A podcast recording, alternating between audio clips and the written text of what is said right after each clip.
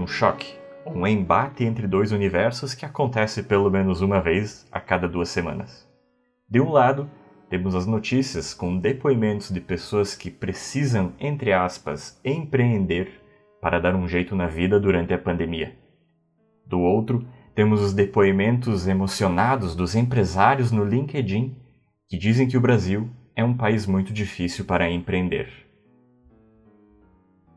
Seria de fato o nosso país um local tão inóspito para esse tipo de atividade? Virar empreendedor no Brasil não é uma decisão, um plano de carreira, é um risco que estamos correndo.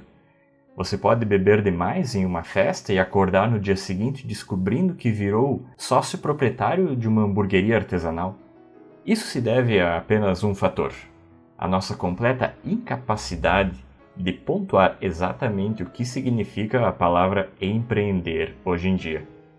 Talvez em tempos remotos, por exemplo na época das grandes navegações, o empreendedorismo tivesse alguma coisa a ver com explorar outros países para conseguir temperos.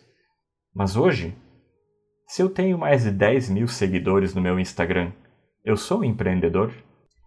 Uma teoria pessoal minha que me ajuda a separar o indivíduo plenamente são de um empreendedor é a presença da tabela do Excel. Se a pessoa dança na praça em troca de alguns trocados, e essa pessoa tem uma tabela que consegue converter a quantidade de sapateado que vira moeda no fim do dia, então sim, essa pessoa está empreendendo.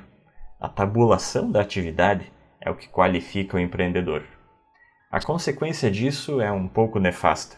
Se você costuma fazer tabelas para se organizar financeiramente ou para classificar os livros que você tem em casa, então tome muito cuidado.